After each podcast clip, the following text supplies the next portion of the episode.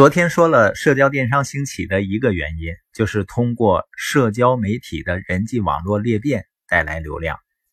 就拿微信来说吧，微信生态现在有十亿的月活用户，并且占据用户百分之五十五的在线使用时间，基数大，粘度高。它的月活量呢，远远高于淘宝的五点五亿。也就是说，有一半在移动端的消费者。从来没有网购过，他们没有京东、淘宝的 APP，但是呢有微信，他会受到朋友的影响。另外呢，据二零一八中国社交电商消费升级白皮书显示呢，七成以上的网络购买行为会受到社交网站的影响，九成社交电商用户有冲动消费行为，半数以上受访者会通过他人推荐或邀请购买。预估，在两千零二零年，我国社交电商商户规模达两千四百万户，市场规模将突破万亿。所以呢，社交电商兴起的第二个原因就是社交工具技术的成熟。你比如说，我们现在用的微信，很多人呢只是把它理解为沟通更便利这样的一个工具，实际上它的底层逻辑是在重构我们的圈子。你比如说微信群。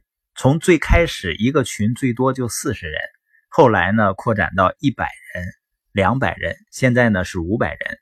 如果你一直在用微信，你还没有 N 倍的扩大自己的社交圈，那我只能说呢，你建立人脉的意识差的不是一星半点的。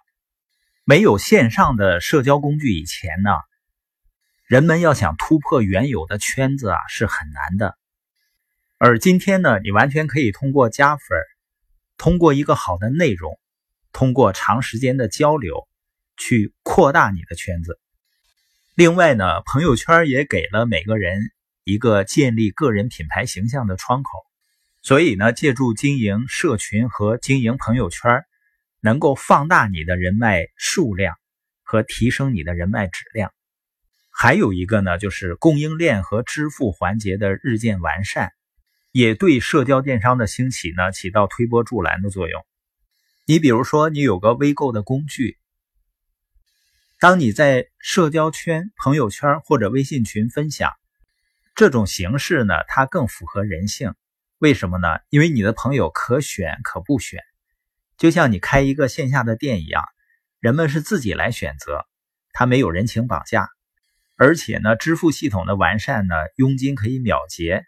强大的供应链，你只负责引流，像接单啊、物流啊、结算啊，完全由电商平台来解决。这些呢，都为社交电商崛起提供了必要的条件。还有社交电商兴起的第三点呢，就是人们购物习惯的改变。你看现在啊，人们的时间普遍被各种新闻啊、小视频啊、游戏啊、社交应用充斥着，碎片化的趋势非常明显。同时呢，一个人在消费的过程中，信息的传播、交互的方式、应用的场景更加多元化，这些呢都在潜移默化的影响着人们的购物习惯，让人们越来越愿意在移动端完成购物。还有呢，就是很多消费者的理念也在改变，因为以前消费者一直想的就是怎么省钱，也就是一直站在消费者的立场上去思考，而今天呢，随着科技的进步。人们发现呢，成为一些平台的合伙人，甚至是知名品牌的合伙人，已经呢非常非常简单了。所以呢，很多人开始像创业者、像分销商那样思考。